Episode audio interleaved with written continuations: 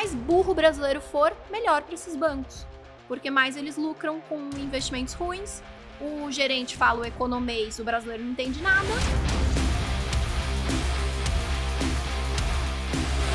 Pode acelerar. Você provavelmente já ouviu falar ou ouviu alguém comentar dessa minha ilustríssima convidada aqui de hoje.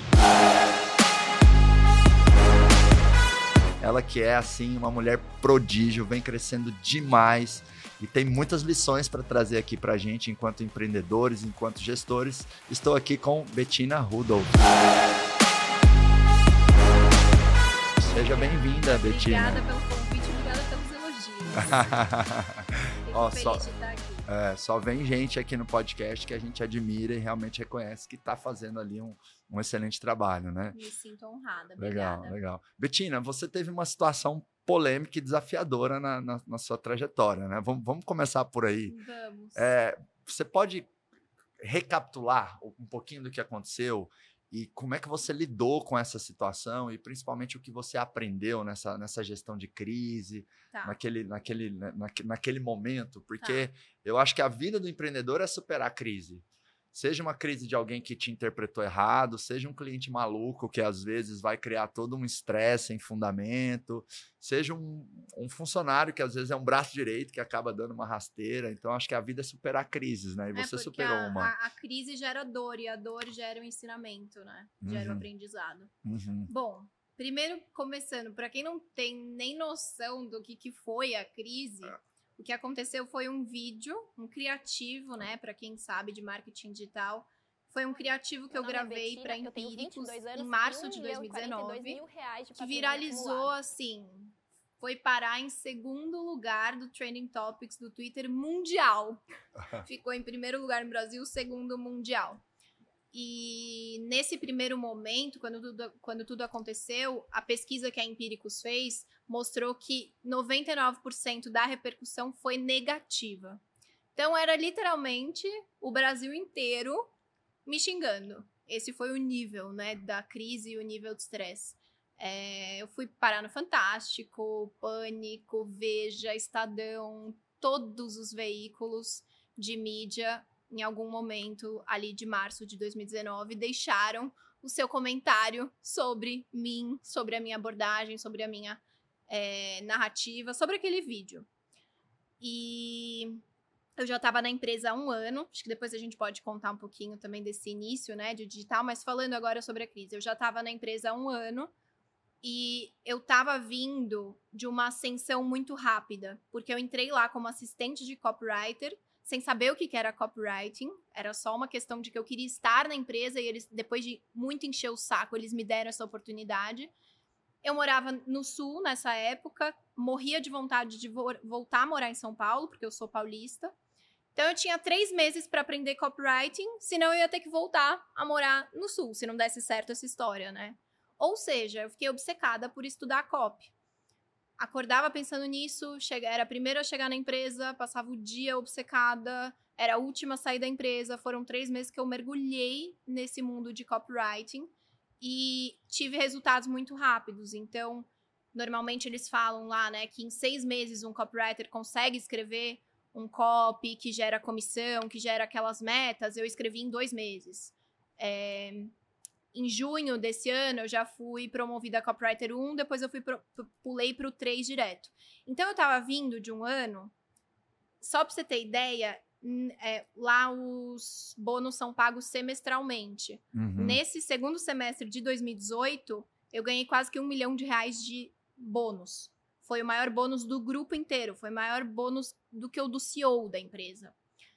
Ou seja, o sucesso foi um mau professor, né? Sempre falo que o sucesso é um mau professor e os fracassos que nos ensinam. Então, eu entrei em 2019 meio que com de salto alto. Hoje, olhando para trás, eu identifico isso. Eu tava muito convicta, muito segura, todos os copies que eu fazia vendiam pra caramba, tava tudo voando. E aí, eu tomei o descuido de escrever aquele criativo que hoje eu olho pra trás e falo, putz, não escreveria mais dessa forma, né? Pra quem não sabe, o criativo falava da minha história, falava: "Oi, meu nome é Betina, eu tenho 22 anos e 1 milhão e 42 mil reais de patrimônio acumulado. E eu fiz isso investindo fundamentalmente em ações, começando com R$ 1.520. Simples assim. Não, não foi simples assim. Hoje eu olho para trás e vejo, eu peguei um timing muito bom. Eu deveria ter deixado mais explícito que tiveram aportes, não foi o 1.520 que virou um milhão de reais. É, foram vários investimentos. Então, foi uma comunicação com alguns ruídos. Uhum. Quando tudo aconteceu, o que, que eu parei para pensar? É... A história é verídica, todos os dados são corretos. Esse 1520 eu tinha nota de corretagem, que era, foi a primeira ação que eu comprei na vida, foi Banco do Brasil. Em 2015 estava 15,20 e comprei um lote padrão de 100 ações. Então, sabe, todos os numerozinhos eram muito reais, a história era real. Então, isso me deixou muito em paz naquele momento. E saber também de que, por mais que eu tivesse, em algum momento, se eu olhasse para trás e falasse errei, eu estava em paz também de olhar que eu errei, mas com boa intenção. Quando eu fui para Empíricos trabalhar lá, eu mirei na Empíricos, porque era a empresa que eu queria trabalhar, porque eu admirava a, o combate, toda a narrativa que eles tinham de combate à, dema, à democratização do, da educação financeira no Brasil. Quando eu. Ah, agora eu vou começar a contar a história manda, inteira. Manda ver. Tá? É, Você essa me história... interrompe se Não, ficar muito essa chato. história ela é Tá. fantástica, é, É. fantástica. É que assim, eu- a- tudo começa quando meu pai foi demitido na crise de 2008. A gente nasceu numa família classe média alta, eu nasci e cresci aqui em Alphaville, que é onde a gente está gravando o podcast hoje. É um bairro nobre, co- colado em São Paulo, sempre estudei em boa escola. A gente tinha uma vida muito boa. Só que em 2008 meu pai foi demitido da multinacional que ele, é, ele tinha um bom cargo. E aí ele percebeu que ele não tinha guardado dinheiro nenhum. A gente vivia bem porque ele ganhava bem e gastava tudo. Então, de 2008 até 2012, é, foram tendo cortes mês a mês de padrão de vida, até que em 2012 ele falou: não dá mais, vamos para o sul, que era onde a minha família tinha empresa, tem empresa, até onde ele trabalha até hoje, e vamos morar, vamos, vamos nos mudar para lá. E aí, naquele momento, foi muito forte entender que dinheiro igual liberdade.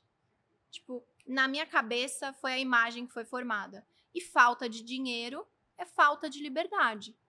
É, a falta de dinheiro do meu pai naquele momento tirou a liberdade de a gente escolher onde a gente queria morar. Né? A gente teve que mudar de estado. Então foi muito marcante para mim. Foi quando eu comecei a trabalhar. Comecei a dar aula de dança, comecei a trabalhar como modelo, fazia recepção de evento, vendia ovo de Páscoa, fazia de tudo um pouco. Fui pesquisadora daquelas de interromper gente no shopping, sabe? Pra fazer pesquisa. Eu fazia de tudo para juntar um dinheiro, porque eu já criei ali cedo aquela responsabilidade de tenho que fazer o meu e tenho que guardar dinheiro. Só que eu guardava o quê? Mil reais por mês com esses com essas historinhas de fazer um bico aqui, um bico lá. E aí, com 17, 18 anos, eu falei, guardando mil reais por mês eu não vou muito longe. Preciso potencializar isso que eu tô ganhando, né? E foi quando eu fui impactada por um anúncio da Empíricos e comecei a investir. Isso era 2015. Se você pega o gráfico da bolsa em 2015, ele tá lá no chão, 37 mil pontos, e em dois, três anos ele dobrou. Então, e, e em 2015 ele já faz essa barrigada e eu, eu entrei num timing muito bom. Então tiveram ações que eu comprei que triplicaram em dois meses. Foi um negócio fora da curva. E aí eu parei, isso eu tinha 17, 18 anos, eu parei para olhar que o brasileiro ele estava inserido numa num, num sistema financeiro muito é, é oligopolizado, né? Porque são cinco grandes bancos que detêm 90% do dinheiro brasileiro. E quanto mais burro o brasileiro for, melhor para esses bancos. Porque mais eles lucram com investimentos ruins. O gerente fala o economês, o brasileiro não entende nada. Não tem nenhuma educação financeira, não tem nenhuma base para falar, não, não concordo com isso, quero isso. Não, esse, esse investimento é ruim, não quero a poupança, quero diversificar, quero colocar um pouquinho em bolsa. Não, isso, era, isso é muito sofisticado até então. E aí eu parei para pensar, poxa, eu com 18 anos, em vez de colocar o dinheiro que eu tinha guardado num carro, como a maioria das pessoas faz, o grande sonho do brasileiro é um carro e uma casa, só que eles vão Uhum. lá e se endividam, em vez de fazer isso, eu coloquei em ações e em um ano eu dobrei o patrimônio. Eu falei, cara, se as pessoas tivessem acesso a isso, a vida de todo mundo ia ser um pouco mais fácil. Não tô falando que todo mundo deveria investir em bolsa, que o cara que tá é, matando leão para colocar comida na mesa à noite deveria pegar toda a graninha dele e colocar em bolsa. Não é isso. Eu sei que tem gente que não tem nem o que guardar. Mas o meu inconformismo, assim, foi ver que muita gente toma decisões ruins, compra passivos em vez de comprar ativos, quer colher antes de ter plantado, quer ter o carro financiado antes de ter plantado, né? E aí acaba tendo uma vida financeira medíocre porque não soube fazer as coisas com princípios, as coisas na, na ordem certa. E aí, toda esse, essa clareza que eu tive aos 18 anos, eu falei: o mundo precisa, o Brasil precisa saber disso, né? Então, eu fui para Empíricos com essa missão eu falei, eu vou fazer disso o meu propósito de e, vida. E antes você era cliente da Empírico, você chegou Isso, a comprar eu era algum assinante. curso. Essas Legal. ações que dobraram, triplicaram, Ah, não é porque eu era boa em bolsa, é porque a Empíricos tinha me indicado. Você aprendeu, né? Exato. Porque às vezes eu falo para os empresários, Betina, que um bom produto ou um bom serviço, às vezes vai ser uma fonte de talentos. Porque você vai ter um Sim, consumidor Sim. que consumiu o teu produto, teu serviço, pode se apaixonar pelo teu negócio e falar, eu quero trabalhar lá. E foi isso né? que aconteceu. Foi exatamente isso que aconteceu. Não só pelo ganho que a Empíricos me deu, mas por ter me aberto os olhos de toda essa questão do tipo, o brasileiro é cego e a Empíricos estava naquele momento combatendo essa, esse sistema financeiro corrompido. E aí eu fui lá pedir um emprego. E mandei um e-mail elogiando, falando que eu era assinante, agradecendo tudo e tal. E no fim eles gostaram, eu mandei um e-mail para o CEO da empresa. E eles gostaram do meu depoimento e me chamaram para conhecer a empresa como como cliente, tipo, vem cá, eles fazem esses cafés de vez em Uhum, quando com uhum. assinantes. Uhum. E aí eu fui na intenção de pedir um emprego. E, enfim, tornando curto uma história longa, insisti muito. Eles falaram: não, mas tem que ter experiência. Eu, cheguei e falei: o que, que é copy? Não, já tinha que saber o que, que era copy, era uma vaga né, que tinha pré-requisitos. Eu falei: não, eu sou a pessoa mais afim de aprender o que, que é isso, porque eu quero estar trabalhando na Empíricos. Não importa onde vocês me colocarem. Se for para servir café, eu vou servir café na Empíricos. E aí eu entrei como assistente de copy e aconteceu tudo isso que aconteceu. Então, só para recapitular o negócio da crise, eu estava muito em paz, por quê? Porque eu sabia do meu propósito. Eu sabia que a partir do momento que eu decidi falar as coisas que ninguém fala e que o mercado não quer que o brasileiro comum saiba e que o sistema não quer e que a mídia não quer, eu ia levar esse tipo de esse tipo de tentativa de me calar, esse, né? esse boicote, né? Isso, esse boicote. E aí também soma, né? Pô, uma menina novinha, o que, que essa pivete tá querendo ensinar o povo a ganhar dinheiro? Aí começaram a pesquisar, pô, ela nasceu em berço de ouro. Então foi to- foram todas as características que inflamaram todo esse acontecimento. Mas eu tinha muito claro pra mim, a verdade é filha do tempo. E eu enxerguei desde o início tudo aquilo como uma oportunidade. Por quê? Porque o meu Instagram multiplicou de seguidores do dia pra noite. Eu tinha 10 mil seguidores num dia, em fevereiro de 2019. Em ma- no fim de março, eu tava com 300 e poucos mil seguidores. Mesmo ali no, no olho do furacão, você via benefícios e você Sim, via sim. efeitos colaterais Por- bons também. Sim, porque eu pensei, cara, eu vou falar tudo que eu aprendi sobre investimentos pra essa galera que chegou no meu Instagram. Óbvio, tiveram muitos curiosos que só estavam ali pra ver a fofoca e quando eu comecei a dar conteúdo, Aham, aí o brasileiro não quer, né? Ele quer a fofoca, ele não Ah. quer aprender. aham. Aí muita gente saiu. Mas eu falei, a verdade é filha do tempo. Eu vou aqui começar a cumprir com o meu propósito nessa nesse canal que, né, me deu muito mais, mais voz. Uhum. E aí foi o que eu comecei a fazer. E isso foi março. Em outubro desse mesmo ano, eu lancei o meu primeiro infoproduto como expert. Eu lancei a sua jornada milionária, que era um curso básico para de educação financeira Isso para na iniciantes. Empíricos ou não? Dentro da Empíricos. Uhum, uhum. E aí foi um sucesso, teve mais de 70 mil alunos, foi um sucesso para empíricos, que é até uma coisa que foi o meu intraempreendedorismo lá dentro, né?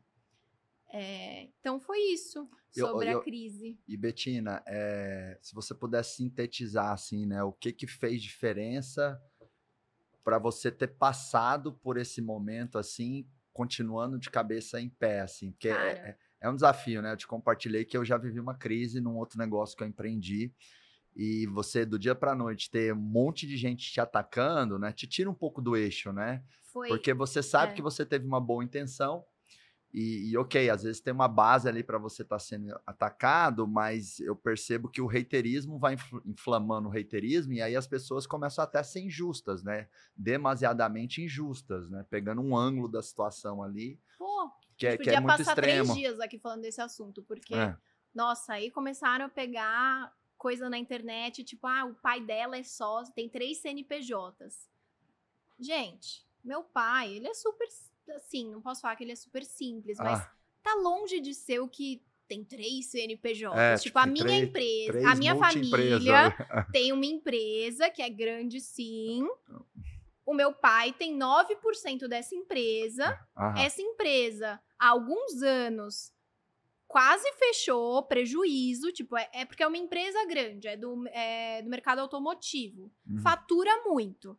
Mas a margem, É pequena. vários anos seguidos deu prejuízo. Mas você vai lá e olha que é uma empresa com 300 funcionários, pô, o pai dela é dono de Santa Catarina. Entendi, E aí entendi. tiveram muitas histórias engraçadas nesse Imagino, sentido. Tem- até hoje, tem gente que, às vezes eu posto alguma coisa da minha história, aí outro dia veio uma mulher e falou assim: é, Nossa, como você mente? Desde quando uma pessoa é, humilde mora fora do país?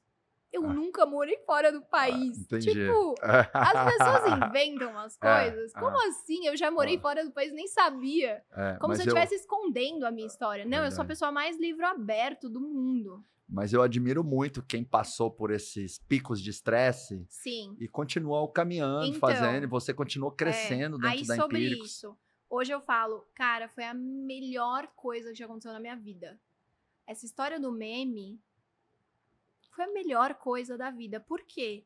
Porque geralmente uma trajetória comum de vida é você ir levando algumas porradinhas leves e você ir ao longo do tempo, dos anos, amadurecendo, e aí com 30 e poucos anos, 40 anos, finalmente você fala: Nossa, sou uma pessoa bem resolvida. Hoje olho pra trás, não precisava ter sofrido o que eu sofri quando eu tinha 20, 25, 30. Eu, nesse acontecimento, é como se os, so- os socos que uma pessoa normal lev- leva uma vida inteira pra tomar, eu tomei em dois dias. É, você, você foi espancada de uma Eu vez fui só. espancada pelo Brasil. Você, em com- dois dias. você comprimiu duas, três décadas Aham, em é dois isso. dias. é. E assim, na, eu, na época eu fui. Eu era classificada como uma influenciadora financeira. Não teve um influenciador financeiro que não postou me xingando. Um. Que foi o Bruno Perini. Ele me mandou uma mensagem de apoio. De resto, todos, todos postaram me xingando, me chamando de charlatã, me criticando falando que peixe morre pela boca, que eu era uma mentirosa, não sei o que, não sei o que, não sei o que. Então, assim, foi literalmente o Brasil contra mim. Então, isso me deu uma casca que hoje, como é que vai me coçar uma mensagenzinha É, total. me Não, xingando? se- Não, e- e- coça, entendeu? Não brinca, não. não... É, e, e eu vejo assim, geralmente nossas maiores tragédias, seja uma crise corporativa, a perda às vezes de um familiar, se você tem maturidade, é, você consegue traduzir aquilo num grande ativo, né? Eu vira e mexe, eu co- compartilho que eu fui criado pelos meus avós e meu avô, ele que me criou, ele infartou na minha frente quando eu era criança, quando eu tinha uns Nossa. 10 anos. E hoje eu vejo que isso foi um presente de Deus, de certa forma. Por quê? Porque isso me obrigou a me amadurecer, a ter uma outra leitura sobre a vida, né? É, ajudou a eu ter mais um grande motivo nobre para seguir em frente. Então eu falo que Sim. sempre que eu tô mal, ou vou subir no palco, ou tenho um grande desafio, eu tenho uma âncora muito poderosa, que eu Em fecho, meu- eu fecho os meus olhos, eu lembro do rosto do meu avô, eu posso estar na sarjeta, assim, cara. Eu volta todo o meu pico de performance, o meu melhor. Basta eu fechar os meus olhos e lembrar do meu avô. Então, é, é a gente transformar essas tragédias num grande ativo, Sim. eu acho que é, um- um- é uma competência chave de pessoas que realmente vão construir um sucesso no curto, médio e longo prazo, né? Agora, Betina, como que era a Betina nessa, nessa jornada ali na Empíricos que cresceu tanto, né? Que saiu de assistente para ser sócia da companhia, meio que dá uma aula é, do que, que os empresários Tá, têm que observar de características em colaboradores assim que você tinha, né? Porque às vezes Aham. a empresa tem um talento ali e não dá espaço para aquele talento voar, sabe? Então fala um pouquinho disso Uhum. pra gente. Então, é, é até engraçado, assim, como, como as coisas aconteceram, porque eu sou muito fã da Empíricos, eu sou muito grata a Empíricos. Todo lugar que eu vou, eu continuo falando da Empíricos. As pessoas da Empíricos foram, assim, o Beto, os fundadores, são os gênios. Ah, Foi a melhor escola que eu poderia ter tido. É, mas, uma coisa que a Empíricos nunca foi tão boa era a comunicação interna. O Aham. Beto, você vai chamar ele aqui mês que vem pro podcast, você vai ver. É isso. Ele é muito assim, como che- ele era meu chefe, né? Ele é CMO lá na Empíricos. Ele é muito assim, cara, se você quiser fazer teu trabalho da China, faça. Eu só quero o resultado. E quanto menos você encher o saco do Beto, melhor. E aí me instruíram isso, assim, fale o mínimo possível com o Beto. Aí, eu entrei como assistente de copy sem saber que não era pra eu escrever copy. Na minha cabeça era muito óbvio que eu entrei como assistente de copy pra começar a escrever copy até me tornar copywriter. Não era bem assim. Então eu comecei a fazer copy, escrever copy, sem ninguém ter me pedido. E aí eu tinha, né, eu, ti, eu era assistente de uma copywriter. E teve gente que não gostou. Tipo, teve um. Tinha um que era mais meu amigo, ele chegou um dia pra mim e falou assim: Betina, eu tava ali ouvindo falarem de você e acho melhor você fazer as coisas que te pedem pra fazer. Não faz a mais, não, porque tá pegando mal. Olha que loucura. O- você contrata alguém e os teus próprios funcionários fazem essa pessoa fazer menos do que você tá disposto a fazer. Nesse momento, se eu me intimidasse, eu ia ficar bem quietinha, eu ia voltar a fazer o que essa minha. É, é minha chefe, né? Naquele momento tava me pedindo pra fazer, não ia fazer nada mais. Eu achei um absurdo. Falei, não, me deixa quieta aqui então, eu vou escrever meus copies e quem quiser olhar e me dar uma opinião, beleza. Se não quiser colocar na rua o copy, tudo bem também, mas eu quero aprender copy, eu não quero ser assistente de copywriter. Aí eu fui pro Beto e falei, Beto, é, eu tô escrevendo copy, tudo bem? Aí ele, do caralho, toca o pau. Aí eu, ai, desculpa palavrão, às vezes eu solto uns. Não tem problema. Aí- Aqui não pode falar palavrão. Aqui não pode falar palavrão, viu, Betina? Aí. é, Mas eu falei com sarcasmo aqui, viu, caralho? Sim, sim. Aí, é, aí ele, eu, eu vi que ele era um cara assim. Tipo, você falava o mínimo com ele, mas o que você quisesse fazer, ele te dava liberdade. E aí eu cheguei pra ele um dia e eu falei, Beto, eu tinha uma reunião de brainstorming, né? Toda quinta-feira que o Beto não participava, era só a equipe de copywriters. E aí eu levei uma ideia e todo mundo escrachou a ideia. Só que antes de entrar nessa reunião, eu já tinha mandado uma mensagem pra ele falando: "Tenho uma ideia, quero conversar com você". Aí eu saí dessa reunião e ele me mandou: "Qual é a ideia? Conta aí". Aí eu falei: "Putz, relaxa, nem vou contar porque já falaram que é uma merda essa ideia". Abafa. Aí ele: "Não, me fala". Aí eu falei: "É o seguinte, a Empíricos ela tinha assinaturas, né? Assinaturas baratas, que é a porta de entrada para as pessoas conhecerem a empresa e depois é, assinarem os produtos mais caros deles. Então eram assinaturas. Que, que é uma. Até, até aquele momento, hoje em dia não é mais assim, mas até aquele momento, a assinatura, o cara que caísse lá, mas não tivesse nenhuma base de, de investimentos, ele se sentia meio caindo de paraquedas. Tipo, ele poderia assinar uma, uma assinatura de ações, boas pagadoras de dividendos, e se ele não soubesse que não era para colocar 100% do dinheiro em ações, se ele não soubesse que existe uma coisa que é alocação, diversificação, ele podia fazer uma besteira. Então, eu falei, vamos fazer um curso, não no formato de assinatura, mas no formato de curso, com meio, meio e fim, um negócio rápido, é, de iniciação. Curso básico de investimentos. E aí o Beto falou, do caralho. Faz. aí eu, como assim faz? Não, faz aí, desenha, vamos, vamos tocar o barco. E aí foi a sua jornada milionária, que trouxe mais de 70 mil alunos para Empíricos, na época, numa época que a Empíricos tinha 150 mil. E foi o primeiro investimento, foi o primeiro lançamento da Empíricos que a gente fez um milhão de leads. Converteu 34 mil só no primeiro lançamento. Então, foi uma, foi uma oportunidade que eu enxerguei, por quê? Porque eu era o avatar transformado da Empíricos. Eu tinha sido assinante da Empíricos. E esse curso nada mais era do que a Betina de 2015 queria ter comprado. Eu demorei os meus três, quatro anos de faculdade, que foi o tempo que eu fui assinante da Empíricos até começar a trabalhar lá. Eu demorei quatro anos para organizar uma base de investidora, uma base de conhecimento, em que não tinha de forma organizada disponível. Naquela época, óbvio, já tinha um pouco de conteúdo gratuito, mas o conteúdo gratuito ele é uma espiral, né? Você uhum. pode chegar no YouTube hoje e digitar investimentos. Só que aí você cai num vídeo de opções e você não tem discernimento para falar.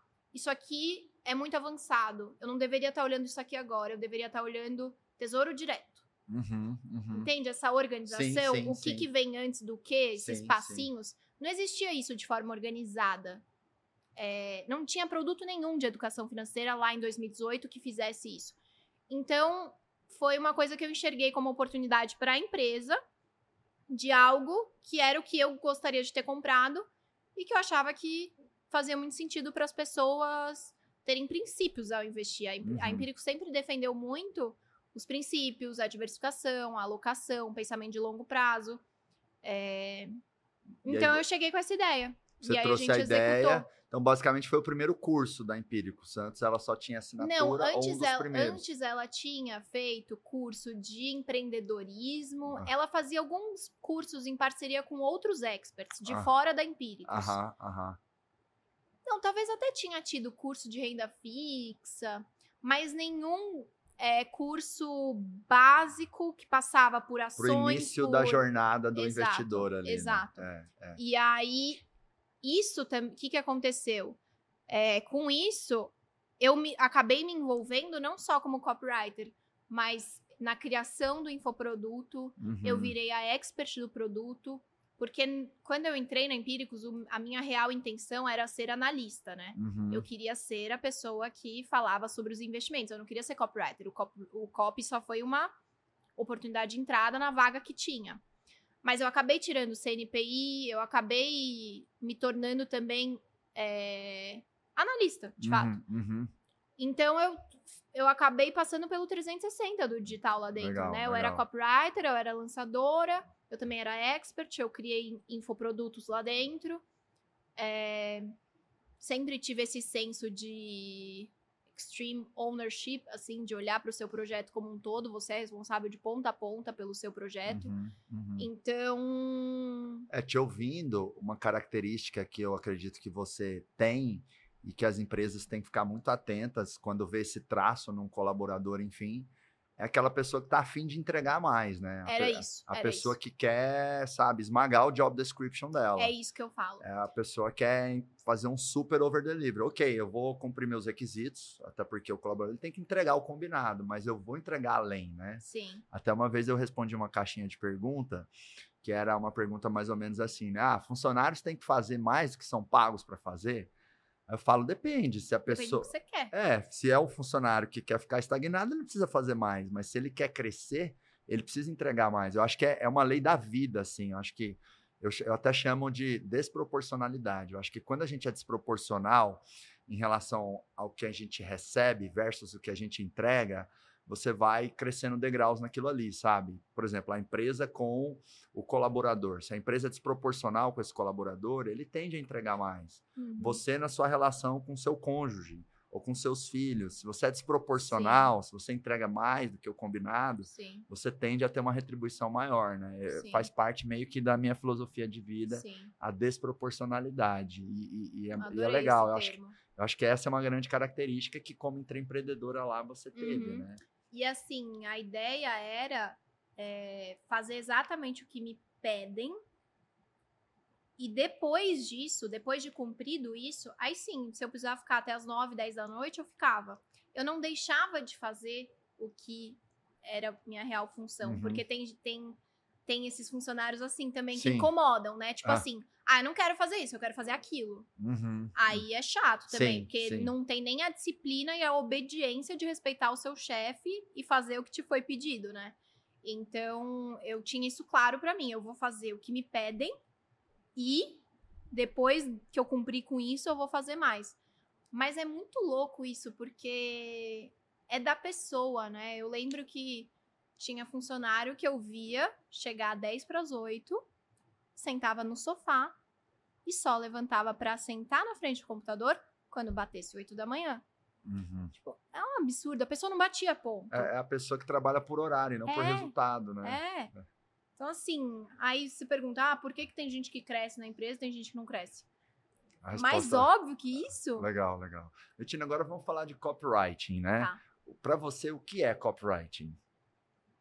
Hum. Qual o conceito, Betina, de, de copywriting? Ou a reflexão? Copywriting é você escolher a melhor comunicação possível para aumentar a sua persuasão. Copywriting, na essência, é a escolha das palavras, né?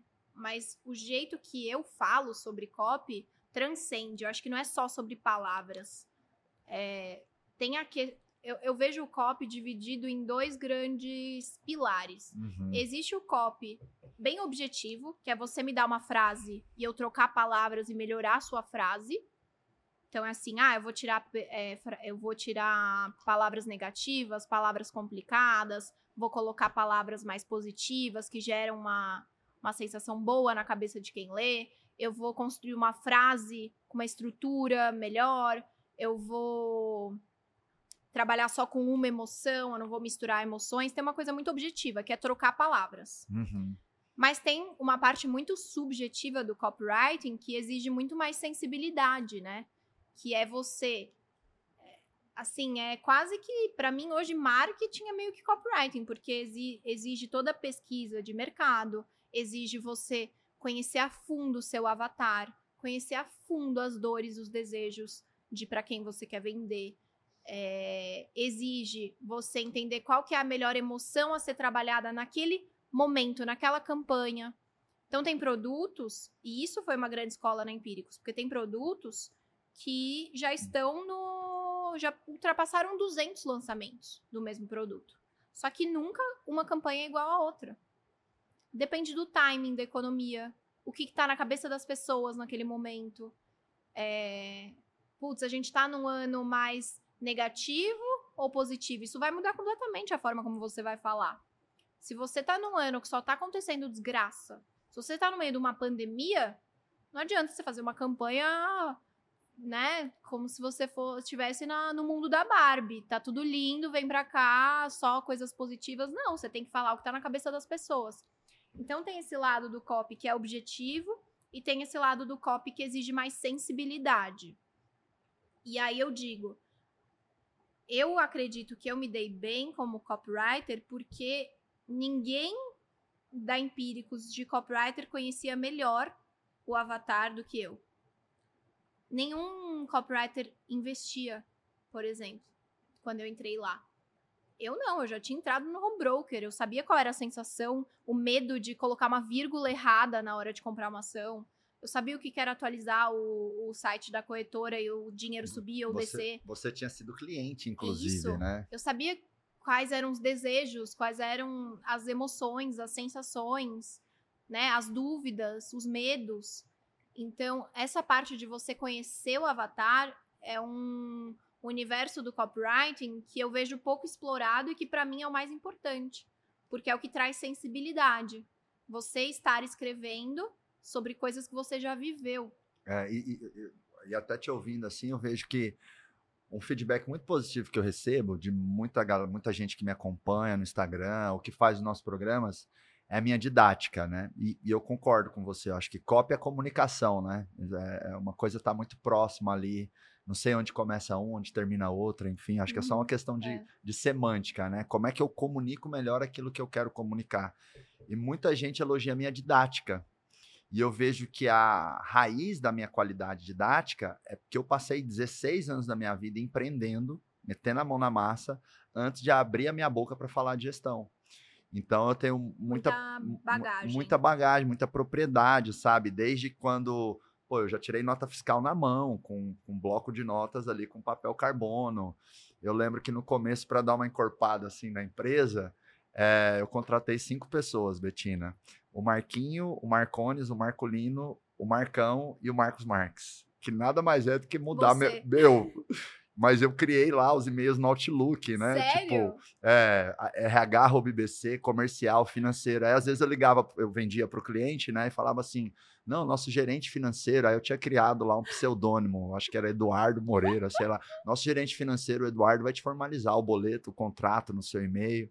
Você vai receber tudo detalhadamente aí. E aí você trata daqui para frente com ele. Aí eu mudava lá no meu Outlook.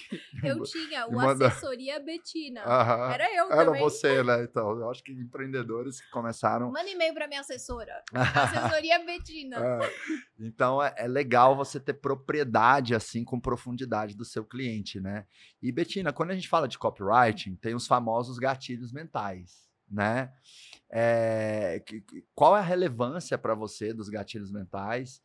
E quais gatilhos você mais gosta, ou, ou- ou ou quais mais se adequam? Vamos falar um pouco desses, desses botões persuasivos que eu acho que é legal, que, Tá. que se aplica para qualquer empresa, né? E eu vejo muitas empresas ainda usando mal gatilhos mentais. Para a galera do digital, até tá mais habituada a usar, enfim.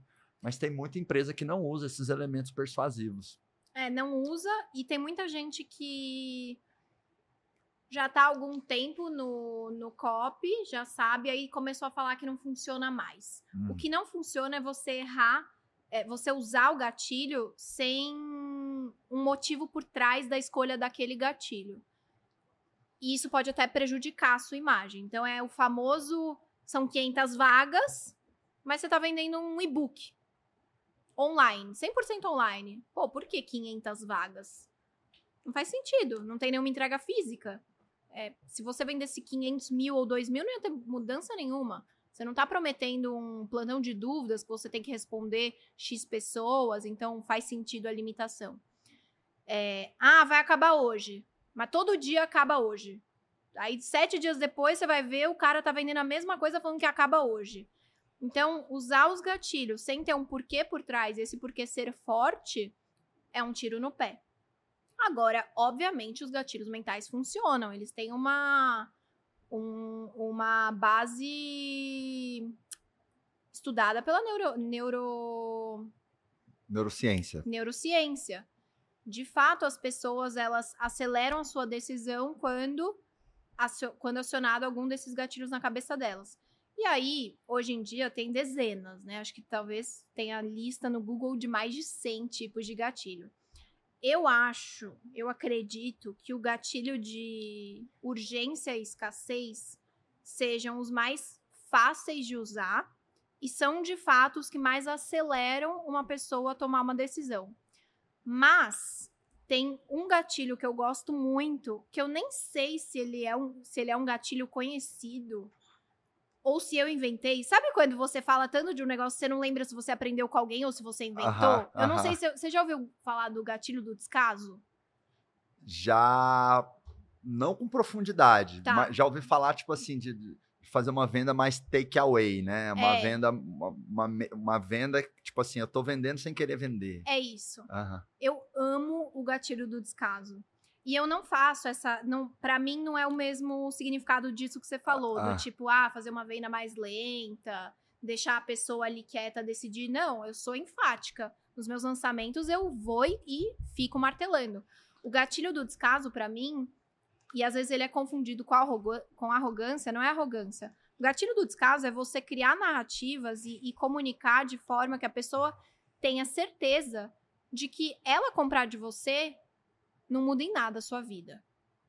Hum, Então, assim, se você parar para analisar todas as pessoas é, que são grandes no digital e que continuam vendendo horrores e que quando abrem uma live tem milhares de pessoas e quando abrem um carrinho, não importa do que é, vai vender, é porque todo mundo sabe que aquela pessoa não precisa mais daquilo.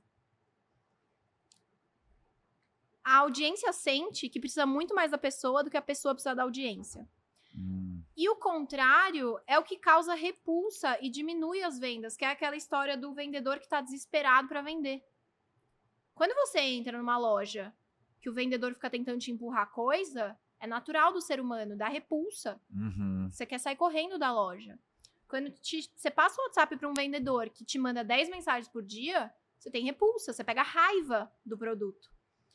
E o que que isso, que que isso representa? É, aque- é aquele cara que chega para uma negociação já deixando claro que o poder está na mão da audiência e não tá em si, né? Essa, essa é a pior forma de você chegar para uma venda. É mostrar que você precisa daquela venda. É a pior forma de você chegar para uma negociação. É dar para outra parte a, a interpretação de que você precisa daquilo. Quando você não precisa, você tá praticando descaso. Então, esse é um dos gatilhos que eu mais gosto. Como usar o descaso? Cara, eu sou agressiva nos meus copies, eu sou a pessoa do eu não, eu não faço venda leve. Não, eu sou agressiva. Eu convenço, eu fico insistindo.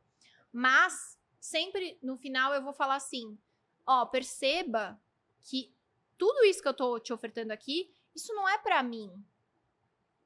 Eu já tive toda essa transformação na minha vida.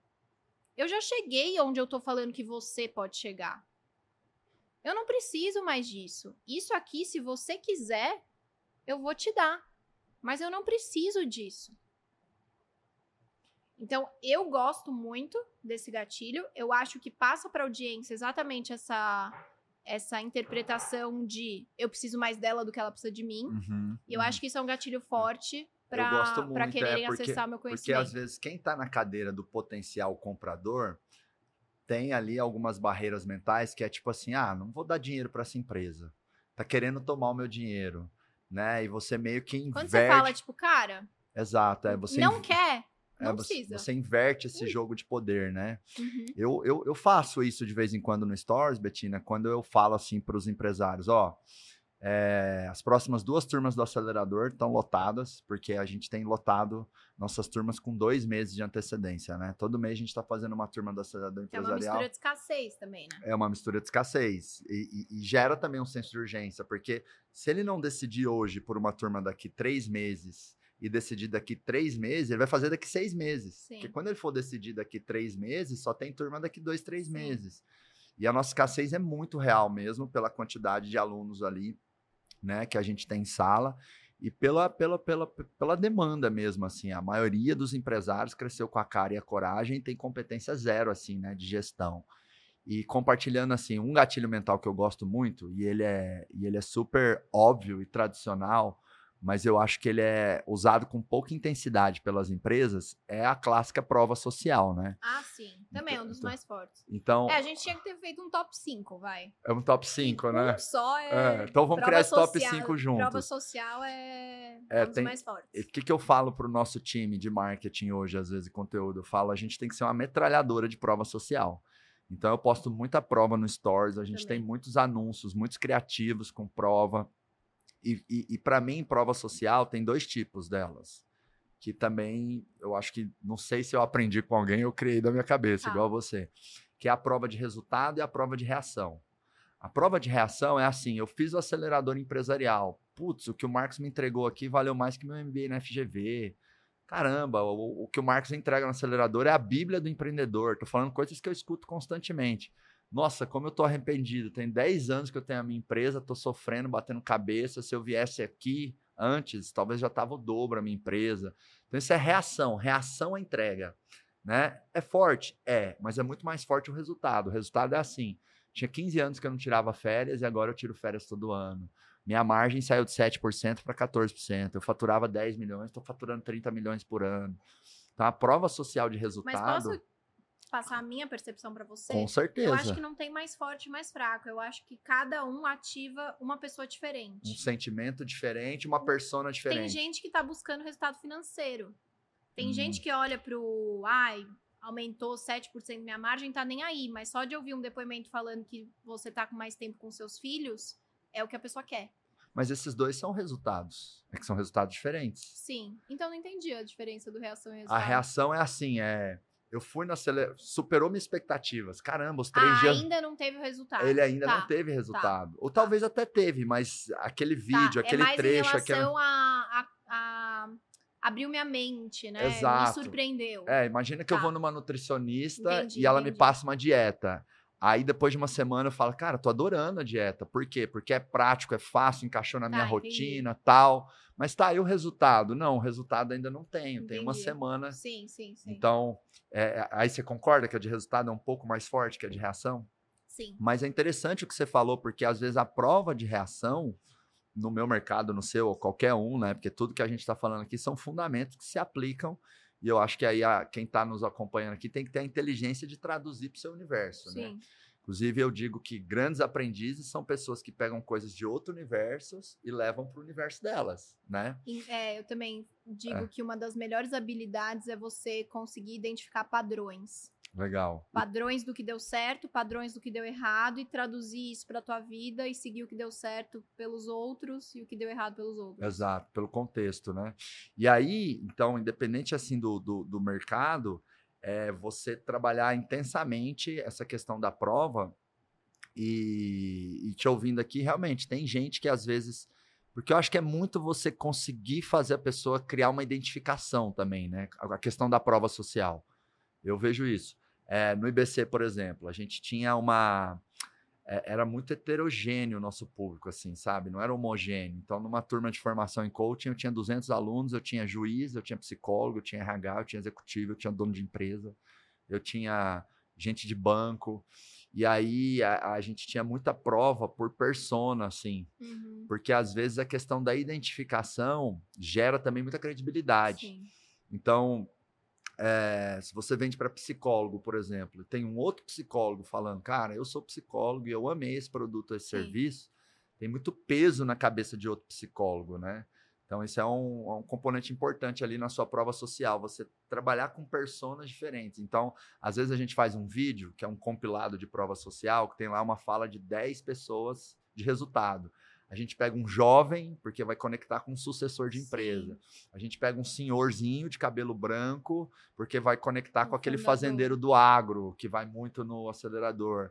A gente pega ali, às vezes, uma pessoa jovem, descolada, né, de tatuagem, ou com cabelo é, é, mais ousado. Aí a gente pega um homem e uma mulher padrão, a gente pega um negro, pega uma pessoa branca, loira, justamente para gerar essa identificação na prova, para que com uma outra pessoa, consciente ou inconsciente, a pessoa, opa, se tem uma gráfica ali que já fez o acelerador, vai funcionar para É isso, minha gráfica. Tem, é, você tem que passar essa. Porque essa é uma das objeções uni- universais, né? Vai funcionar pra mim? Porque às vezes a gente, se a gente não mostra isso pra ela, ela fica pensando, putz, mas deu certo pra Betina porque ela virou meme, ganhou um monte de seguidor por isso que ela vende um monte de curso. Quem diz que eu que tenho 100 seguidores vou conseguir vender curso? Uhum. Aí você tem que trazer a prova do cara que tinha poucos seguidores e ganhou dinheiro. Legal, né? legal. E- Porque no fim do dia você tem que mostrar isso. Vai funcionar pra você. Não Legal. foi uma aleatoriedade que Uhum. fez isso na minha vida. O método serve pra todo mundo. Uhum. Quais são outras objeções universais, Betina? É preço, né? Não Preço. tenho dinheiro, é, não tenho tempo, vai funcionar pra mim. Por que deveria fazer isso agora Uhum, e não amanhã? uhum. Qual que é a quinta? Bem legal essas Por objeções que deveria universais. fazer isso agora? E acho que por que o seu produto ou o seu serviço? Por que, que eu não posso ter o mesmo resultado comprando outra coisa? De outra né? pessoa. Bem legal, hein? Vamos, vamos listar, então. Vamos. Preço, É, não tenho Tipo, dinheiro, é, tá, tá caro, o famoso É. tá caro. não tenho tempo, Não tenho tempo. Vai funcionar pra mim. Uhum, uhum, Por que eu deveria fazer isso agora? uhum. Por que eu deveria comprar isso Posso fazer agora? daqui a um ano, daqui a É. seis meses. E por que comprar de você Sendo que tem outras essa opções. solução e no- não qualquer outra Outras- pra chegar no Que mesmo legal. resultado? Que bacana. Acho que quando o processo de marketing e vendas da empresa consegue ir tratando essas objeções ali, você tem uma taxa de conversão E maior. aí né? que entra, por exemplo, a sensibilidade do copy. Qual objeção quebrar primeiro? Porque às vezes, se você sai só replicando templates, você começa a falar de uma objeção que nem tava na cabeça do cara. E aí você coloca uma pulga atrás da orelha dele. Então, essa sensibilidade da o que falar antes, o que falar depois, o que falar, o que não falar, isso também é habilidade de um copywriter. Uhum, uhum, E é sensibilidade. Legal. É difícil de ensinar isso. Legal. Vamos voltar para a construção do top 5 dos Tá, gatilhos que tá. você falou. Você falou de urgência e escassez, né? Que até Urgência, escassez, eu falei de prova, você falou do prova, descaso. descaso. Agora, urgência e escassez, eu queria dar alguns exemplos assim do mercado tradicional que são super clássicos, né? Sim. É o restaurante, por exemplo, que fala no momento de baixa demanda, tipo terça e quarta, das quatro da tarde às sete, ele fala chopp dobrado, Sim. né? As clássicas promoções são para ativar a urgência e escassez. Eu acho que a urgência e escassez está na essência do capitalismo até, né? Sim. Porque a gente tem feriados para criar períodos de urgência e escassez, Uhum. né? Então, é, é, Dia das mães, dia das dia dos mães, dia namorados, do namorado, dia dos Dia pais. crianças. Porque você tem aquele período que você tem que tomar uma decisão de compra. Black Friday. É, porque senão você perde o time, a promoção, né? você perde É, a promoção especial. Agora, eu acho que é muito importante, quanto mais verdadeiro é essa urgência, essa Sim. escassez, mais ela funciona. Até por isso que às vezes eu falo para nossa área comercial, assim, né? Por exemplo, hoje a gente está com uma limitação de 210 alunos na turma. Dá para pôr 230? Dá. Aí meu, o comercial vem em mim, né? Meu diretor comercial, a gente tem 30 pessoas na área comercial, né? Estamos com 120 colaboradores e uns 30 do comercial. Marcos, vamos pôr mais 10, mais 20 e tal. Aí eu falo assim, Vinícius, cara, vamos encerrar a turma. Vamos, vamos, vamos criar essa escassez real. Que as pessoas percebem o valor. Dá para ficar, dá para empurrar, mas dá, mas não, vamos. Porque assim, ah, mas esse cara aqui nós vamos perder venda. Ok, nós vamos perder algumas vendas, mas quantas outras a gente vai atrair? por Porque as pessoas estão vendo lá que- e levou um não. Exato. Porque, e as pessoas estão vendo, lota. Se eu não tomar decisão, o negócio lota. Então, assim, e outra, se tá lotando é bom. Porque toda empresa que tem estoque esgotado, E essa pessoa vai comprar depois. exato. E vai falar para os outros que o outro tem que fazer porque é um negócio super concorrido. É, então você criar essa escassez real é muito bom. Eu vejo que o mercado de luxo faz muito isso, Eu né? ia falar isso agora. É, Então, mercado. outro dia eu fui ao shopping, decidida por comprar um relógio. E eu não, e eu queria ou Cartier ou Rolex. Hum. E eu não tinha nenhuma preferência sobre as marcas. Eu tinha os meus modelos preferidos na Cartier e eu tinha os meus modelos preferidos na Rolex. E eu falei, ah, vou ver o que mais me, me brilhar os olhos, o que mais o santo bater. Se tiver no meu bolso, eu vou comprar. Ah. E aí, cheguei no shopping, calhou de antes a Cartier aparecer, entrei lá antes. Todos os modelos que eu queria, que eu gostava, tinham disponíveis e eu podia levá-los no mesmo dia. Aí eu, tá bom, obrigada. Vou lá olhar o da Rolex, depois decido. Entrei na Rolex. Hum, você, não, você não entra na Rolex e sai com o relógio no Não, mesmo dia. Não, não. Nunca É. meses de mandar pro vendedor no WhatsApp. E aí, eu achei que dessa vez eu ia conseguir sair com o relógio, por quê? Porque o meu noivo tinha passado na loja, tinha visto que tinha um dos relógios que eu gostava, já tem um relacionamento com o vendedor, marcou o horário com o vendedor que ele atende, ele já comprou alguns relógios lá. Eu falei, putz, tem uma chance de esse aí que ele já viu ontem que tá disponível, eu conseguir comprar. Não, não consegui comprar, nem esse. O que, que aconteceu? Você acha que eu voltei na Cartier pra comprar? Não, você. não, tô há você- dois meses esperando, Esperando. o bonitão do vendedor me mandar. Que aquilo Que, que. chegou alguma, alguma configuração das 10 que eu falei que eu gostava, que É. você nem escolhe, né, o relógio que você quer. Exato. O fato de estar indisponível aumentou o seu desejo. Agora eu quero Rolex, É. não quero Cartier. É. É, Eu, eu gosto de explicar essa questão da escassez também com a seguinte reflexão, né? Às vezes a gente pensa assim, ah, por que, que o ouro é valioso? Ah, porque é dourado, porque as pessoas usam tem muito tempo, que é reserva de valor e tal. Porque é escasso. É porque é escasso. O ouro só é mais valioso que bauxita, alumínio, ferro e outros minerais, porque ele é mais escasso. Por isso que o diamante é mais valioso que o ouro, porque o diamante ele é mais escasso que o ouro. Então, quanto maior a escassez de algo, maior o desejo sobre aquele algo. É claro, Você isso sabe que outro dia eu escutei uma história do diamante? Você já escutou a história do diamante? que popularizaram um pouco com uma Foi campanha. uma campanha de marketing Sim, que falou que fez o. Foi, foi essa campanha de marketing que associou o diamante ao o solitário, né? Ao pedido de casamento. Uhum, uhum. É, falando que é o presente que dura pra sempre, assim como um casamento, porque o o diamante ele não risca, né? É, não, não ele é inquebrável. Aham, aham. E aí dizem que essa campanha, criando essa narrativa do inquebrável, também Ajudou contribuiu pro Sim, mas diamante só vale mais que ouro porque é mais difícil de encontrar na Sim, é mais natureza. escasso. É mais escasso, é. Então é interessante isso, né? Mas vamos lá, qual o quarto?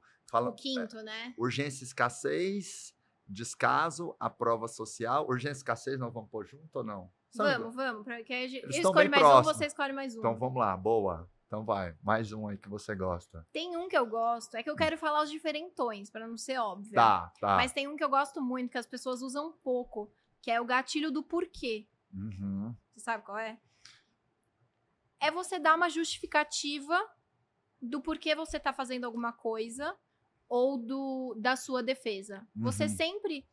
E, e aí eu identifico alguns motivos do, do porquê esse gatilho ser tão forte. A explicação vem daquela história da fila da impressora, sabe aquele estudo? Sei, do. É. é, tá no livro Armas da Persuasão, do Robert isso, Cialdini. Isso. O... Agora eu não vou lembrar os detalhes, mas acho que são três. É, é um estudo que formula três é, situações. Mas basicamente é assim: tem uma fila para fazer impressões. E aí a pessoa chega e quer furar a fila. E a pessoa chega e simplesmente pergunta para a primeira pessoa da fila: posso passar na sua frente? E aí, quando na segunda hipótese, a pessoa. Hipótese não, né? Porque foi testado. No segundo caso, quando a pessoa chegava e pedia pra passar à frente, mas dava um porquê de furar a fila. Ah, posso passar na sua frente porque. Ah, lembrei. Tá, são três exemplos. É, O primeiro é esse. Ela pedia pra passar na frente sem dar justificativa nenhuma. O segundo era: posso passar na sua frente porque eu tô atrasado. Ou seja, era uma justificativa qualquer, que não tinha tanta persuasão por trás. E a terceira era um motivo muito nobre. Era tipo assim: posso passar na sua frente porque meu filho. É, tô, preciso pegar meu filho no hospital. Não lembro o que, que eram os Uhum, exemplos, mas uhum. era basicamente essa, esse o teste. Sem você justificar por que furar a fila. Você justificando, mas com um motivo muito besta que soava até tá me passando a perna. Aham, E o aham. terceiro motivo era um terceiro motivo plausível. E aí, se a gente perguntar pra audiência, qual você acha que foi o resultado do estudo, né? Vamos falar que quem não deu motivo, quase que nenhuma pessoa deixava passar na frente, que o que dava um motivo X podia aumentar ou piorar a situação, porque tava sendo cara de pau. Uhum, E o terceiro motivo plausível, quase todo mundo deixava passar na frente. uhum. E na verdade, não. O resultado mostrou que em no- acho que era 94 e 96% dos casos é, a pessoa conseguia passar na frente no caso 2 ou no caso 3. Ou seja, não importa qual a justificativa. O simples fato de você dar um porquê de passar na frente, as pessoas deixavam passar. Então você podia falar, ah, posso passar na frente porque eu tô atrasado? Putz, baita motivo besta.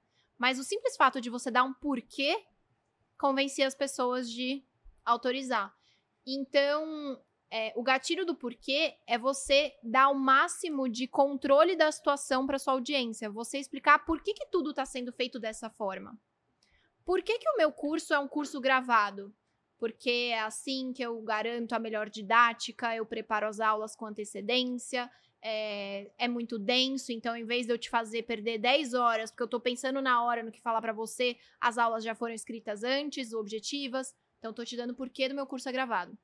Por que, que ele custa X? Porque eu tenho uma equipe por trás, porque é, você vai receber esse material, esse material de apoio, porque todas as aulas foram gravadas com muita qualidade. Por que, que são 500 vagas? Porque tem um. Eu vou te entregar um presente em casa, é, tem uma edição de livro que eu só tenho 500 unidades, então eu não posso vender nenhuma mais. Quanto mais porquês você dá para sua audiência na hora de tentar fazer uma venda, mais você coloca ela, você deixa ela confortável de se sentir no controle daquela decisão. O ser humano ele ama fazer compras em que ele se sente inteligente. Uhum. Ninguém gosta de comprar uma coisa se sentindo burro. Verdade. Tipo, putz, boa. preciso comprar isso aqui, mas na verdade eu não queria, né? É, quanto mais você conseguir fazer a sua venda parecer uma venda inteligente, mais feliz ele compra e mais fácil dele comprar de você. Então, quanto mais informação você der para ele, que deixa ele confortável e deixa ele se sentindo que ele tá no controle da situação, porque ele sabe todos os porquês do que tá acontecendo e do que ele tá comprando, Muito melhor. legal. Ou seja, faça o cliente é, sentir que ele está sendo inteligente nessa decisão de compra, né? exato. Muito bom. Quando eu treino vendedores, e eu já treinei milhares de vendedores, né? Eu ensino a justificar o porquê que ele está dando um desconto. Porque é Sim. muito mais forte. Sim. Ah, não importa o teu nicho ou o teu setor. Talvez você venda, sei lá, roupa numa loja. E aí o cliente está ali, provou várias peças e tal. E aí ele, na hora de. No caixa, ele tira duas peças. E provavelmente por causa do tamanho da conta. Ao invés de falar, não, eu, eu, eu, eu faço para você aqui 10% de desconto você fala, olha, como você tá. Deixa eu contar aqui, uma, duas. Como você está levando 10 peças e é um volume alto, eu vou conseguir fazer algo especial por você, que é te dar aqui um desconto de 10%. São coisas simples, né? Então, é, e, e é isso, né? Eu acho que a cópia é uma. A cópia e a venda é uma soma de coisas Sim. simples, né, Betina? E se você não faz isso, a pessoa para e pensa, putz, ele tá me dando 10, mas talvez ele podia me dar 20. Eu tô sendo trouxa de achar que 10% é um baita desconto, Uhum. né? Agora, quando você justifica e mostra, olha, eu realmente só posso chegar até, esse é o máximo de desconto que eu posso dar por causa desse desse motivo, aí a gente, como consumidor, passa a pensar, não, ele não tá me fazendo de trouxa. Ele Uhum. realmente tá já dando tudo que ele pode, Uhum. né? É, agora, só que a gente sempre tem que tomar cuidado com a argumentação de não, não ligar ali um certo detector de conversinha fiada que tem na cabeça das pessoas, né? Eu acho que por isso que eu vou até usar o, o meu quinto, o, o nosso top 5, né? Eu vou até usar o quinto gatilho aqui, que para que pra mim é pouquíssimo usado, que é a analogia. Né? Então, ah, nem sabia que isso era um gatilho. é, para mim é, porque já já usam analogia para dizer por quê, Tá. né? Antes só assim, é, a copywriting, marketing, venda, persuasão, que são coisas muito próximas, é, para mim tem que ser que nem tempero da salada, né? Nem mais nem menos. Se você, eu, eu tenho, eu, eu me alimento super bem, né? Eu cuido do meu corpo, faço atividade física e tal. É, e mesmo a pessoa super fitness, não adianta ela falar que salada é gostoso. É mentira, cara. Salada não é gostoso. Eu também. A pessoa acho. que fala assim, ah, salada é gostoso. Fala, cara, vamos comparar uma salada com uma coxinha de frango catupiry. Vamos comparar salada com estrogonofe. Vamos comparar salada com doce. Cara, não tem como falar que salada é gostoso, né? Então precisa de um temperinho, senão não desce bem. Agora, se você enxuxar tempero demais na salada, também não fica bom. Então tem que ser na não medida fica certa. saudável, né? É. Então tem que ser na medida certa, né? Então acabei de usar uma analogia para defender um ponto de vista. Porque para mim, a, a cópia ou a persuasão, Betina, eu acho que são palavras e elementos que você vai colocando no processo de venda que você vai meio que criando um score de potencial persuasão, sabe? E quando você coloca alguma coisa que você aumenta o potencial de persuasão, acho que de certa forma é um gatilho, na minha interpretação, não sei. Sim. Então, eu entendo que a analogia é um gatilho, porque eu acho que ajuda a clarificar na cabeça da pessoa Não, o que você está querendo dizer. É, o que você está dizendo, né? Então, metáforas, analogias, eu acho que é uma ferramenta de linguagem interessante, né? É um- uma clássica que eu ensino às empresas que realmente têm uma diferenciação a usar, né? É porque quem está posicionado em diferenciação, não importa se você vende imóveis, se você tem uma consultoria, é, enfim, você tem um preço maior do que os teus concorrentes. Isso é diferenciação. Para entregar mais valor, você tem que cobrar mais, senão a conta não fecha. Sim. Só que geralmente o cliente ele é injusto, porque ele vai falar, ele vai pegar teu orçamento, olhar teu produto, vai ver que é duas, três, cinco, dez vezes o ticket de um concorrente. Mas o concorrente não entrega a mesma coisa. Então é uma comparação injusta, é meio que comparar fruta do conde, que é super sofisticado e caro, com maçã, Uhum. entendeu? E aí uma analogia é, que eu ensino às empresas é assim, olha, é, no mercado de automóveis, você tem carros populares, tipo um Gol, você tem sedã, é, e você tem a Ferrari.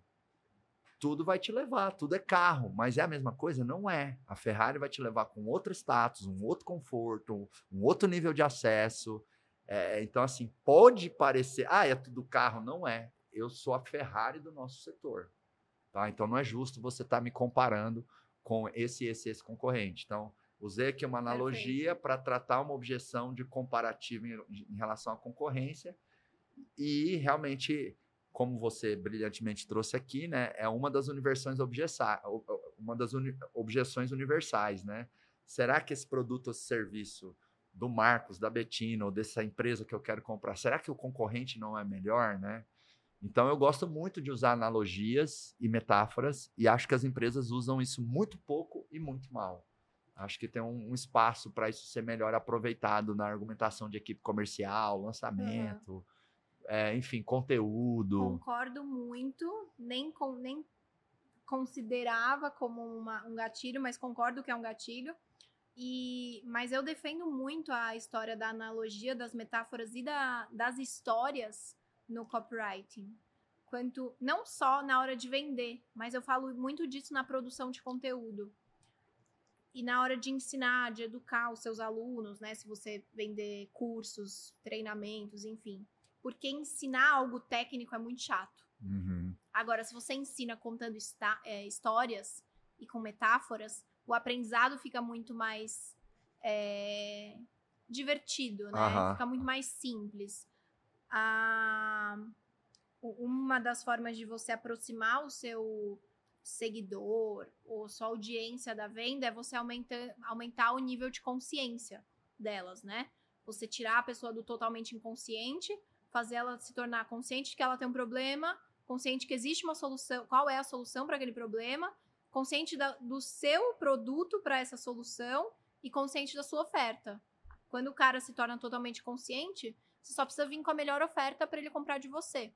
Agora, levar essa pessoa da, desse ponto para o quinto nível de consciência de forma técnica é muito chato. Agora, se você consegue ir contando histórias e formulando metáforas para isso, é muito mais fácil. Então eu uso isso tanto para o copy quanto para a parte de, de didática. É, explicar o que, que é ETF era uma das piores coisas quando eu era influenciadora financeira, né? É um investimento que toda pessoa física deveria ser um dos primeiros. Depois de poupança, todo mundo deveria ter um ETF de bolsa, mas ninguém sabe o que é. Aí você vai explicar, putz, ETF. Inclusive, é um o que é um ETF é, de bolsa? ETF. eu sei, mas eu acho que ligou uma interrogação É. na cabeça de todo mundo Nossa, aqui. eu nem né? sei se eu lembro. É, Exchange Trade Fund. É um fundo, é, no caso, por exemplo, o ETF de Bovespa. É um fundo passivo, ou seja, não tem nenhum gestor tomando conta daquele fundo. Ele simplesmente é uma lista das principais ações do Bovespa. Então, em vez de você comprar é, as. Eu vou te explicar com a metáfora, tá? Tá, bom. É, que que eu, como é que eu explicava para os meus alunos? Olha, você tem, você chega num supermercado e você quer comprar um salgadinho. E aí tem uma gôndola de 100 metros com 300 tipos de salgadinhos. Só que você não sabe que salgadinho você gosta. Você tem algumas opções. Ou você nem arrisca, você não compra salgadinho nenhum, mas você tá com fome. Você queria comer um salgadinho. Ou você arrisca escolher um só, porque você não tem dinheiro para comprar 300 salgadinhos e nem fôlego para comer 300 salgadinhos e entender qual você gosta mais. Ou você pode comprar um pacote de salgadinhos sortidos, que não vão ter os 300, mas tem uns 10. Qual que é a melhor opção? Salgadinho sortido. Uhum, Né? uhum, total. Isso é o é. ETF. A bolsa brasileira ela tem 350 empresas. Você não tem dinheiro para comprar ações de 350 empresas. Mas comprar de uma só é um grande risco. Você não sabe qual é a Hum, melhor ação da bolsa. uhum, uhum. Agora, se você comprar um pacotinho de 60 empresas, a chance de você se dar bem é maior entre as outras opções. Genial. Isso é o ETF. O ETF é o salgadinho sortido. É o salgadinho sortido Legal. da bolsa. Olha como clarifica. Por isso que para mim é um gatilho, porque você deixa algo complexo, simples Sim. e, e você envolve muita pessoa. Só que é, essa ferramenta de linguagem, que é a analogia metáfora, eu acho que é uma das mais desafiadoras e complexas para usar. Você provavelmente, para você criar essa história do salgadinho, você queimou os neurônios, não é Uhum. tipo assim. Não é uma coisa que vem de papum, não, assim. não. Exige ali um, um processo criativo para você desenhar boas metáforas e analogias que são simples, que qualquer coisa entende, como essa do salgadinho aí, que é brilhante, né? Uhum. Betina, o que, que é um princípio né, de marketing, vendas, persuasão, comunicação, que você acredita que seja muito universal, que você quer deixar aqui como é, uma mensagem para todo tipo de empresa que acompanha aqui o, o, o Pode Acelerar, né? Um fundamento sobre compra ou vendas, ou enfim, persuasão, uma, uma reflexão Ai, sobre isso. difícil escolher um só. Tanta coisa boa, né? Muito difícil. Ah, Eu vou no mais simples, então. manda ver. Será que é um fundamento? Não é um fundamento, acho que é uma filosofia, assim. E é clichê, mas eu aprendi com o Beto. Clichês são clichês por um motivo. Eles são reais, eles funcionam. Eu Então, adoro não, clichê. é, eu adoro. não tenho problema com clichê, porque se, é- se ele se tornou um clichê, é porque ao longo do tempo ele se provou verídico. E pra mim, um clichê que, cara, é regra número um na minha empresa é o foco é no cliente. Se você tá servindo a sua audiência, no fim do dia você vai se dar bem. Então, assim, claro, quando você começa a querer empreender, criar um infoproduto, fazer alguma coisa nova profissionalmente na sua vida, você vai se deparar com N dificuldades. Uma hora vai ser de gestão, outra hora vai ser de conversão, outra hora vai ser de funil, outra hora vai ser de prospecção. Você vai ter N dificuldades. Agora, o fundamento básico é que para acontecer uma venda, você tem que estar, o que eu chamo de alinhamento dos astros. Você tem que estar resolvendo uma dor ou realizando um desejo de uma pessoa, de uma audiência que existe. Cara, você pode ser a melhor pessoa do mundo em produzir conteúdo sobre o macaco da Tailândia. Se ninguém tá interessado no macaco da Tailândia, foda-se o quanto você é bom sobre conhecimento do macaco da Tailândia. E por outro lado, se tem muita gente querendo comer sem engordar, mas você não tem uma solução para comer sem engordar, foda-se, não vai ter venda. Então a venda ocorre quando você é bom em algo e existe uma audiência querendo comprar disso. É óbvio, é óbvio. Mas muitas vezes as pessoas se perdem nesse princípio tão básico, né? Querem, se apaixonam por ideias delas que não têm audiência ou não conseguem realizar de fato a transformação que a audiência quer. Então, se você tem esse alinhamento dos astros, você está com foco no cliente. Se você está com foco no cliente, você pode errar em gestão, você pode errar em copy, você pode fazer um negócio. Mas no fim do dia, você está caminhando para o lugar certo. Legal. Ótimo. Então, servir a audiência no gratuito, no Instagram, é, é, entrando na tua loja você tratando a pessoa bem, você se preocupando com qual é real o interesse dela ao entrar naquela loja, do que, que ela precisa, qual é a dor dela, o que, que ela deseja, você estudando é, hierarquia das necessidades humanas, entendendo o ser humano, focando em pessoas, o sucesso é uma questão garantida. Uau, uau. Eu sou tão apaixonado pelo óbvio que eu tenho até uma frase que eu falo que sucesso nos negócios é a implementação constante do óbvio. É arroz com feijão bem feito, né? Exatamente, é, é. Um É princípio, um fundamento que eu quero deixar para a galera é que as pessoas amam comprar, mas elas odeiam que venda para elas. Então, quanto mais o teu approach, a tua abordagem de marketing e vendas parecer educação, parecer consultoria, parecer relacionamento e menos venda, eu acredito que maiores as chances de conversão. Eu até ensino as empresas a não chamar o vendedor a vendedora de vendedor a vendedora. É, por exemplo, nosso time de vendas, que vende a imersão aceleradora empresarial, que é o nosso principal produto, que está um sucesso danado, eles são os especialistas acelerador Sim. empresarial.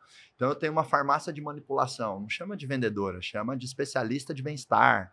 Eu tenho um vendedor de carro na minha loja de carro, especialista automotivo, porque aí a venda ela fica mais educação e consultoria em relacionamento e menos eu empurrar o produto para a pessoa, porque as pessoas amam comprar, mas elas odeiam que venda para elas. Betina, temos um ritual final aqui do Pode Acelerar, Tá. que eu conto até três. Eu falo um, dois, três. Eu solto um pod aqui no microfone e você solta aí um acelerar. Pode ser? Tá. Combinado? Levando a nossa energia pra galera, Tá. tá bom? Eu falo pode, você acelerar, tá? Um, dois, três, pode! Acelerar!